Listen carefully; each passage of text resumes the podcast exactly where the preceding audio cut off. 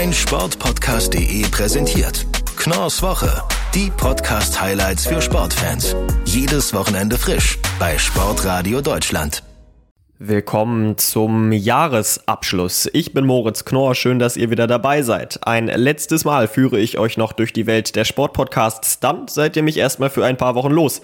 Aber vorher gibt's noch einiges zu besprechen, Formel 1, Premier League und, und, und. Deswegen lassen wir uns gar nicht lange bitten. Los geht's! Während sich die meisten europäischen Top-Ligen aktuell kurz vor dem Ende der Hinrunde befinden, ging eine andere Saison komplett zu Ende. In der MLS haben wir einen neuen Meister. Die Playoffs sind abgeschlossen und darüber möchte ich sprechen mit Anne Meyer vom MLS-Podcast. Hallo Anne. Hallo. Die große Frage, wer darf sich denn jetzt seit dem letzten Wochenende Meister in den USA nennen? Es ist ein bisschen überraschend wahrscheinlich für die meisten gewesen, weil man das so im Saisonverlauf gar nicht sehen konnte, aber es ist am Ende der New York City FC geworden nach einer langen und komplizierten Saison. Erzähl uns mal was zum Format, in dem dort gespielt wird. Das unterscheidet sich dann ja doch nochmal deutlich von unserem ganz normalen Ligabetrieb. Wie genau funktioniert das denn da drüben? Es gibt erstmal die Irregular Season. Da hat man 34 Spieltage, wo man vor allem natürlich gegen Teams aus der eigenen Conference spielt, aber auch mal Auswärtsspiele gegen andere Teams hat. Also aus der anderen Conference logischerweise. Und nach den 34 Spielen sind dann die jeweils Besten der Conference. Das heißt, in der Eastern Conference sind es die besten sieben und in der Western Conference aktuell ebenfalls noch die besten sieben. Die dürfen dann in die Playoffs gehen. Da gibt es auch nochmal eine kleine Besonderheit und diese Besonderheit ist am Ende auch das, was am meisten schadet, könnte man fast sagen. Nämlich der jeweils erste der Conference hat eine Bye Week. In der Eastern Conference war es New England Revolution, die auch als beste der Gesamtsaison sozusagen abgeschlossen hatten mit 73 Punkten. In der Western Conference war es, damit hat glaube ich gar keiner rechnen können, die waren die Colorado Rapids, die wirklich bei niemanden auf dem Schirm standen und sich am letzten Spieltag dann noch vor Seattle und Sporting Kansas City nach vorne geschoben haben. Und alle anderen Spiele oder alle anderen Teams spielen dann erst einmal im K.O.-System gegeneinander und in der zweiten Woche sozusagen steigen dann die Erstbesten der jeweiligen Conference mit dazu ein. Man könnte meinen, wir wären in der NFL. New England war der Favorit. Die New England Revolution, du hast es angesprochen. Sie haben die reguläre Saison ganz oben abgeschlossen, aber in den Playoffs lief es dann nicht mehr so richtig, oder? Ja, das ist halt so ein bisschen das Problem mit der Bye Week. Die Refs, die Abkürzung des Teams, hatten naja, fast zwei Wochen Pause. Und das hat man deutlich gemerkt. Alle anderen Teams waren richtig gut im Spielfluss. Und bei den Refs war es einfach eben nicht der Fall. Bei den Rapids war es ähnlich gewesen. Da war es auch über eine Woche Pause. Und das ist in dem Fall dann ein entscheidender Nachteil. Das hat man nicht nur dieses Jahr gesehen, sondern das hat man in den Jahren davor auch schon gesehen. Es grenzt immer an ein Wunder, wenn das, wenn der jeweilige Conference-Sieger dann tatsächlich überhaupt in den Playoffs weiterkommt. Weil es einfach wahnsinnig schwierig wird, da wieder in den Spielbetrieb reinzukommen. Wie ist denn mittlerweile so das Niveau in der MLS? Hat sich da in den letzten Jahren, Jahrzehnten einiges verbessert? Hat sich da was getan? Früher hatte man ja immer so ein bisschen das Vorurteil, beziehungsweise die Liga hatte den Ruf weg, so eine Art Hobbyliga zu sein für Stars, die am Karriereende stehen. Ja, also das ist ja schon seit vielen Jahren nicht mehr der Fall. Mittlerweile ist der Fokus sehr stark auf den auf den südamerikanischen Raum gegangen. Das heißt, die Teams aus der, M der MLS holen sich junge, dynamische Spieler aus den südamerikanischen Ländern, die dann dort mit doch sehr, sehr guten Ergebnissen abschneiden. Und Teams wie beispielsweise Atlanta United haben es ja auch bewiesen, dass man damit dann auch schnell mal Meister werden kann. Auch der LAFC sehr erfolgreich bisher. Und das ist das, wo sich die Liga in den letzten Jahren auch hinentwickelt hat. Man nimmt eher den Fokus auf junge Spieler. Die MLS hat jetzt gerade vor kurzem auch bekannt gegeben, dass sie eine neue junge Profiliga eröffnen werden, wo dann sozusagen die Teams der MLS ein Farmteam bilden können, mit dem sie dann ihre Spieler noch weiter ausbilden können. Also die, die Zukunft liegt in dem Fall bei den jungen Spielern und nicht mehr bei den alten. Also die MLS so etwas wie eine Entwicklungs- und Ausbildungsliga geworden. Vielleicht ja auch für den Sprung nach Europa. Wer waren denn so die absoluten Topstars? Wen können wir vielleicht im nächsten Jahr dann bei einem europäischen Topclub oder zumindest hier bei uns in einer großen Liga sehen? Also mit Sicherheit Ricardo Pepi, der ja nicht nur bei Dallas seinen Durchbruch hatte, den hat er jetzt schon in den letzten Jahren gehabt, sondern auch in der Nationalmannschaft. Und, oh, das ist eine gute Frage, weil es da relativ viele gibt. Aber ähm, Caden Clark beispielsweise ist ja schon bekannt, wird zu Leipzig wechseln. obwohl da noch nicht ganz feststeht, ob er dann wirklich dort spielen wird oder erstmal noch woanders hin verliehen wird. Auch ein sehr junger, 18- oder 19-jähriger Spieler. Da ist einiges im Petto gerade. Wie sieht's aus mit deutschen Spielern in der MLS? Haben dort irgendwelche auf sich aufmerksam gemacht? Ich spiele da mal so ein bisschen auf Hani Mukta an. Hani Mukta hat sehr ordentlich aufmerksam auf sich gemacht. Einer der besten Spieler in der Saison. Am Ende ist er leider nicht MVP geworden. Aber er war in der Endauswahl, hatte eine sehr, sehr starke Saison mit sehr, sehr vielen Scorerpunkten und ist mit Nashville auch in die Playoffs gekommen, hat sich da auch ziemlich erfolgreich geschlagen. Am Ende hat es dann nicht ganz gereicht, aber man kann eigentlich sehr, sehr potenziell positiv in die neue Saison mit Hani Mukta zusammengehen. Aber auch bei Philly beispielsweise sind gleich zwei Deutsche mit dabei gewesen in den Playoffs, nämlich äh, Leon Flach und Kai Wagner. Am Ende endet es für Philly leider nicht so gut, weil ein Großteil des Teams von Philadelphia Union aufgrund von einer Covid-Infektion innerhalb des Teams nicht spielen durfte. Deshalb musste man mit einem Zweiteam antreten und schied aus den Playoffs aus. Wann geht's dann weiter? Wie lange ist die Offseason? Bis Ende Februar ist jetzt ein bisschen Pause. Das heißt, es dauert nicht mehr so lange. Dann geht's weiter in der MLS, eine Liga, Anne, du hast es gesagt, die dann doch deutlich besser ist, als das noch vor einigen Jahren der Fall war. Wir können uns freuen, wenn es dann weitergeht. Und ihr bekommt natürlich alle News beim MLS-Podcast. Anne, ich danke dir, dass du bei mir warst. Ich danke dir für die Erinnerung. Wow, was für eine Woche. Vielen von euch wird es wahrscheinlich genauso gehen wie mir. So ganz habe ich das noch nicht verarbeitet, was da am letzten Sonntag in Abu Dhabi in der Formel 1 passiert ist. Es gibt einiges zu besprechen und das mache ich mit Sophie Affelt von Starting Grid, dem Formel 1 Podcast auf meinsportpodcast.de. Hallo Sophie. Hi Moritz. Eine unglaubliche letzte Woche liegt hinter uns. Proteste ja, Proteste nein, Proteste abgewiesen. Irgendwann ist man da gar nicht mehr so richtig durchgestiegen. Bring uns mal auf den neuesten Stand. Wie waren die Entwicklungen der letzten Tage? Ja, also das ganze Drama hat ja im Grunde angefangen in den fünf Runden vor Schluss ähm, ja, vom Rennen in Abu Dhabi am Sonntag, ähm, wo Nicolas Latifi in die Wand gecrashed ist. Ähm, es gab dann ja diesen Restart für eine Runde, wo Verstappen letztendlich den schon eigentlich fast sicher geglaubten Titel von Lewis Hamilton quasi entreißen konnte.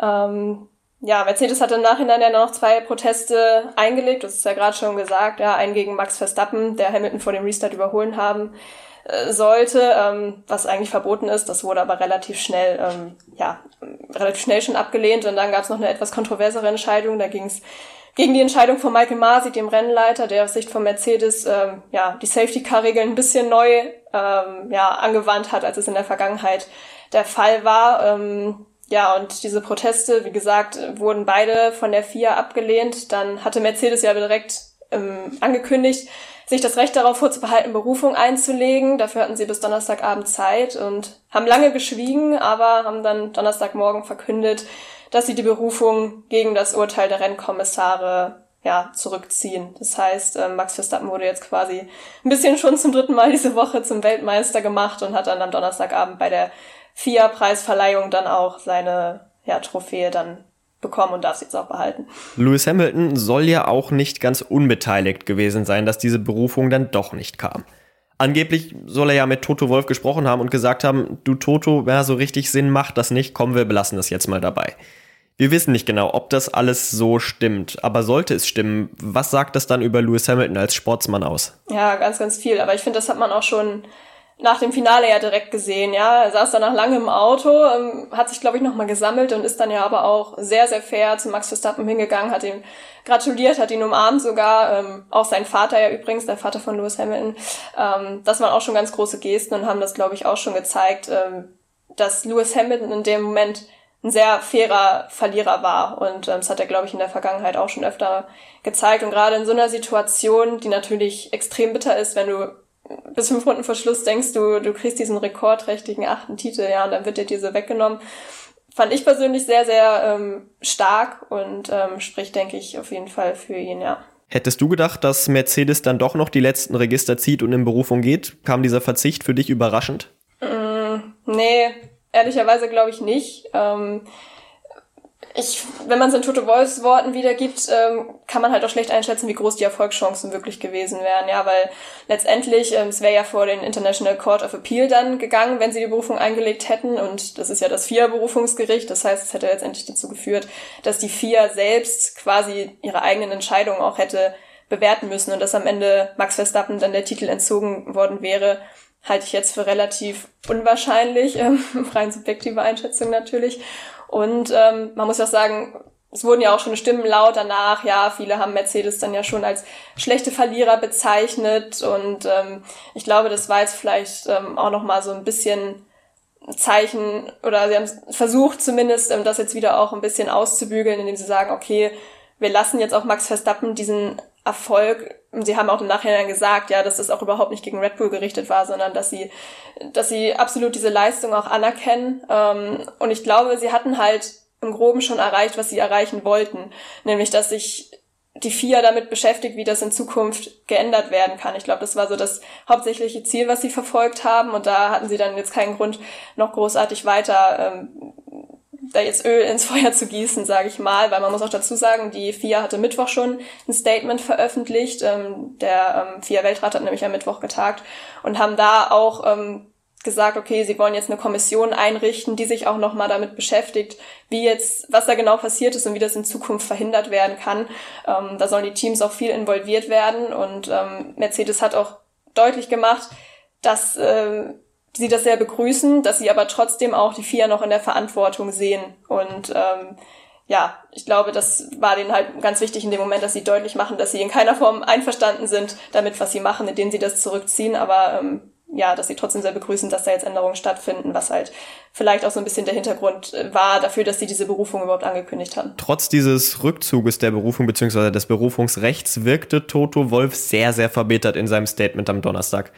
Passt das zusammen mit dem Toto Wolf, den wir in der Nacht von Sonntag auf Montag gesehen haben, in Feierlaune, wie er Crowdsurfing macht in Abu Dhabi? Glaubst du, dass da schon feststand, dass es nicht zu dieser Berufung kommen wird? Also wenn man Toto Wolf an sich glaubt, nicht. Er hat in der Pressekonferenz, die du ansprichst, gesagt, die Entscheidung ist Mittwochabend gefallen. Es gab viele Gespräche mit, mit Lewis Hamilton, mit der FIA, wie gesagt, waren sie viel im Kontakt.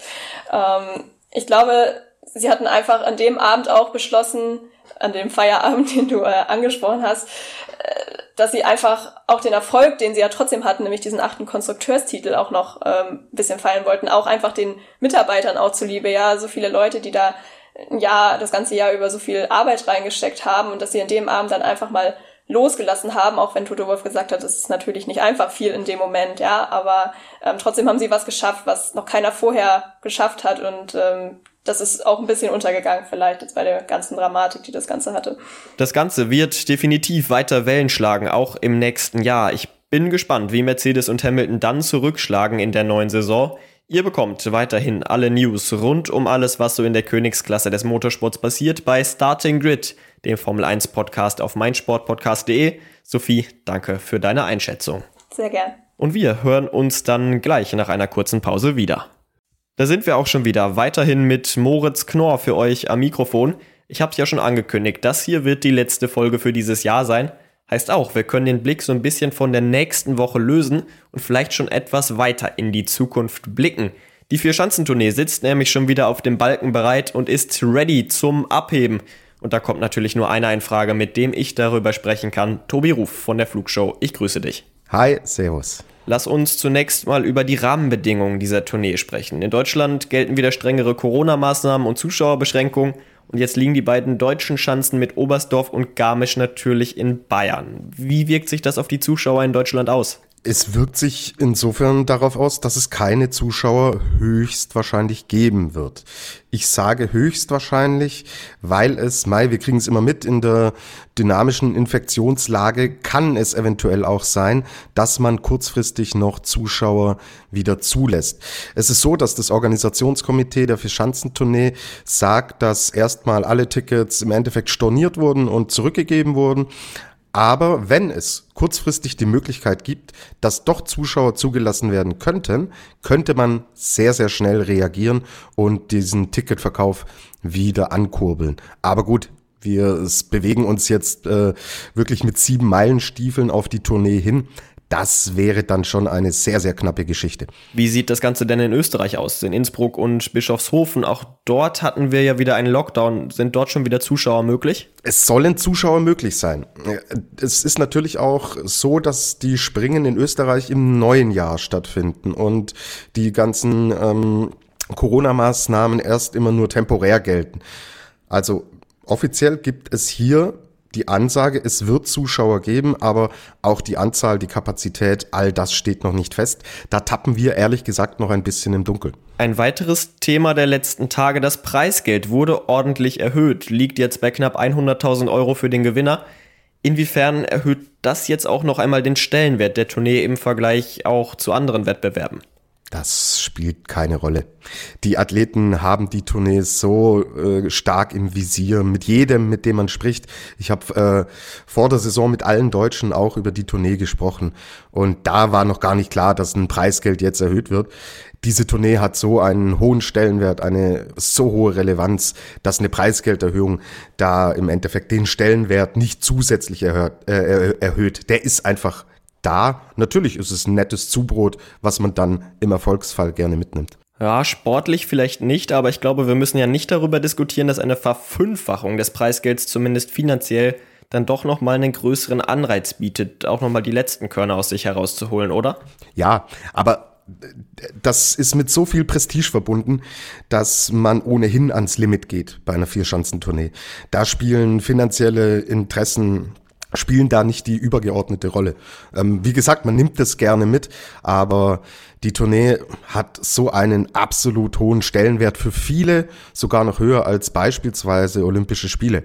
Und das sagt, glaube ich, schon auch alles. Lass uns über unsere deutschen Springer sprechen, vor allen Dingen über Karl Geiger. Der ist ja super reingekommen in die Saison. Kann er diese Form jetzt halten? Kann er das konservieren und dann auch um den Titel mitspringen? Er kann um den Titel mitspringen. Er ist es in den letzten zwei Jahren. Er war mal Dritter, er war Zweiter. Klar war so der Abstand nach ganz vorne, der war schon ähm, recht groß, aber es lag immer nur an einem Springen. Und zwar an dem Springen in Innsbruck. Ähm, er kann äh, mit den Schanzen umgehen, wenn er in Innsbruck endlich Glück hat und dort mal äh, zwei saubere Durchgänge trifft, ist er in so einer guten, konstanten, beständigen Form, dass er auf jeden Fall um den Gesamtsieg mitspringen kann. Ähm, die Konkurrenz ist natürlich, hat's natürlich in sich. Und ich glaube, dass Karl Geiger auch der einzige Deutsche ist, der wirklich um den Titel Vier-Schanzentournee-Sieger mitspringen kann. Markus Eisenbichler, er bewegt sich immer so ein bisschen ums Podest, wird dann auch mal äh, Dritter, Zweiter, aber äh, es gehen acht, acht Sprünge in diese Wertung ein und Eisenbichler hat immer wieder einen Sprung dabei oder zwei, die halt dann nicht so gut sind und da verlierst du bei so einer starken Konkurrenz einfach so viele Punkte, dass es für einen Gesamtsieg extrem schwierig wird. Er ist eine, so ein Außenseiterkandidat, aber aus Deutschland wirklich der Top-Favorit ist Karl Geiger. Wenn wir auf die internationale Konkurrenz blicken, wer ist denn da noch so im Rennen? Mit wem muss sich Geiger duellieren? Ja, Moritz, wir haben in den ersten sechs Einzelspringen haben wir sechs verschiedene Weltcupsieger gesehen. Das gab es seit den 80er Jahren nicht mehr. Und das sagt schon, wie diese internationale Konkurrenz aufgestellt ist. Es sind wirklich sechs, sieben Athleten dabei, die um den Gesamtsieg mitspringen können. Und wir wissen bei der Vierschanzentournee, irgendeiner kommt dann immer wieder aus der Kiste, den man so gar nicht auf dem Zettel hat, der dann da auch noch mitmischt. Also die Österreicher, Jan Hörl, Stefan Kraft sind super stark in Form. Dann sehen wir Ryoyo Kobayashi, der extrem gut reingekommen ist in den Winter, Corona äh, positiv war, deswegen rausgenommen wurde, aber jetzt schon wieder dran ist am Gesamtweltcup führenden Karl Geiger. Halvor Egner Granerüth hatte Schwächephasen, hat sich jetzt wieder zurückgemeldet meldet. Äh, Marius Lindwig, ähm, Kamil Stoch meldet sich plötzlich wieder. Also du merkst es selber schon, es sind so viele Namen in der Verlosung wie seit Jahrzehnten nicht mehr. Also die Spannung ist allenthalben wirklich zu spüren. Wir können uns da auf packende Wettbewerbe freuen. Spannung also garantiert. Los geht's dann am 29. Dezember mit dem Auftaktspringen in Oberstdorf, danach Garmisch, Partenkirchen an Neujahr, dann kommen noch Innsbruck und Bischofshofen. Ihr bekommt natürlich weiterhin alle Informationen rund um die Tournee. Nicht nur um die Tournee, sondern rund um den gesamten Skisprung-Zirkus bei der Flugshow. Tobi, ich danke dir für deine Zeit. Ich danke dir, Moritz. Ciao, ciao. Kommen wir zum Abschluss noch zu unserem Podcast-Tipp der Woche. Wir haben ja jetzt letzte Woche schon über die Darts-WM gesprochen. Da geht es zwischen Weihnachten und Neujahr ordentlich zur Sache. Aber nicht nur da, auch in der Premier League, der Boxing Day traditionell am zweiten Weihnachtsfeiertag. Darüber möchte ich sprechen mit Joachim Hebel von Click and Rush. Hallo Joachim. Hallo, schönen guten Tag.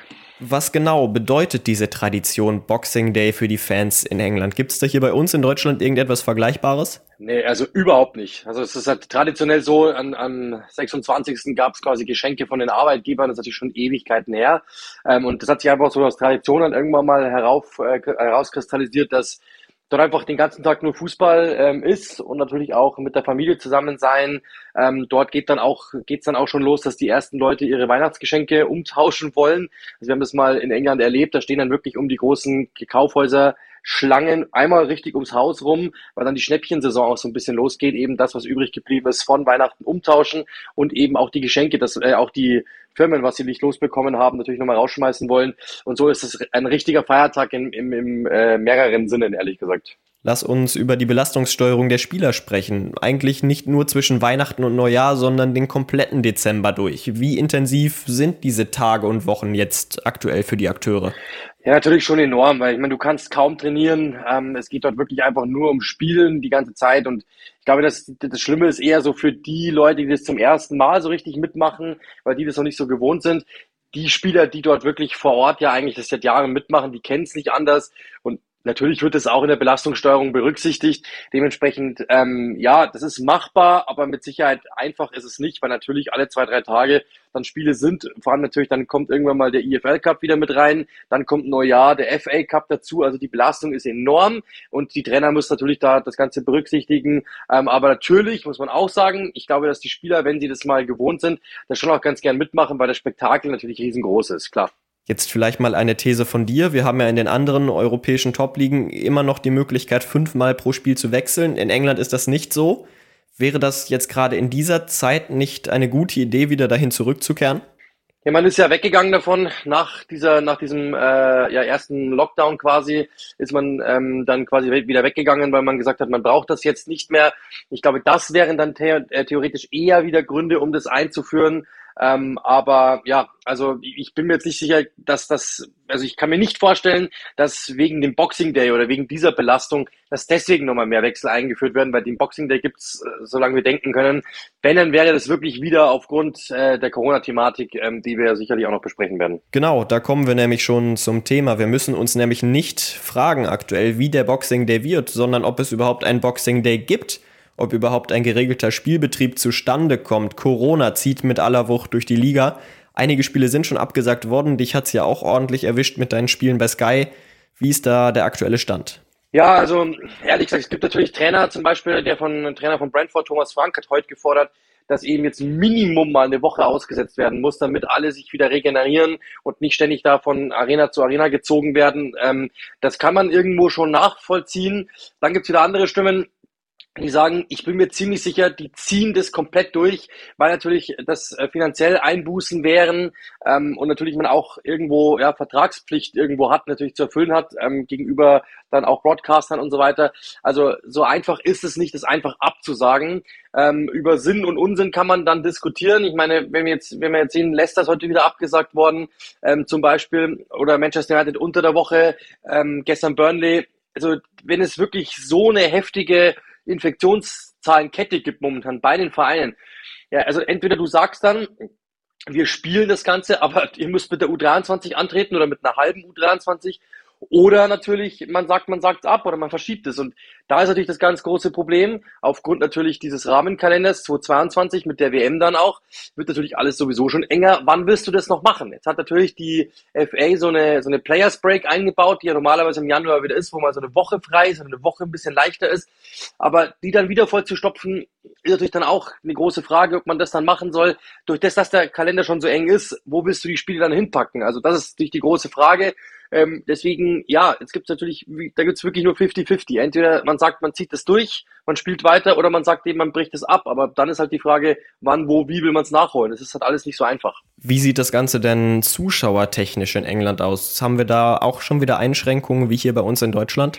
Nee, momentan eben nicht. Das ist das ganz das Witzige, dass, das, dass die Stadien noch immer voll waren, was ich eigentlich auch nicht, ehrlich gesagt, nicht verstehe. Ich war auch total überrascht. Ähm, ich habe damals mit einem Pressesprecher eines Vereins telefoniert, ähm, ob denn irgendwie sowas wie 2G oder sowas angesagt war. Das war zu dem Zeitpunkt auch nicht. Die haben gesagt, nee, nee, das passt schon, die können alles machen und alles wieder in Ordnung. Vielleicht kommt man da dann wieder hin. Ich glaube, da gibt es schon die ersten Ideen, dass man das vielleicht wieder macht, aber ähm, ansonsten ähm, ist es schon heftig, ehrlich gesagt, momentan, dass man wirklich noch vor vollen Stadien spielt. Das ist schon, schon krass. Es tut sich einiges in der Premier League in diesen Tagen. Wenn es was Neues gibt, erfahrt ihr das natürlich sofort bei Click and Rush, dem Podcast rund um die Premier League mit dir, Joachim, und deinem Bruder Uli. Ihr hört das natürlich überall, wo es Podcasts gibt. Ich danke dir, dass du bei mir warst. Sehr gerne jederzeit. Dann war's das auch schon wieder mit dieser Folge, der letzten des Jahres. Vielen, vielen Dank, dass ihr so fleißig zugehört habt. Ich hoffe, dass ich euch dann doch den ein oder anderen Podcast näher bringen konnte. Wünsche euch frohe Weihnachten, kommt gut ins neue Jahr und ganz wichtig in diesen Zeiten, bleibt gesund. Das gilt natürlich nicht nur für euch, liebe Hörerinnen und Hörer, sondern auch für meine Kollegen im Studio und zu denen geht's jetzt wieder zurück. Mein Sportpodcast.de präsentiert Knorrs Woche.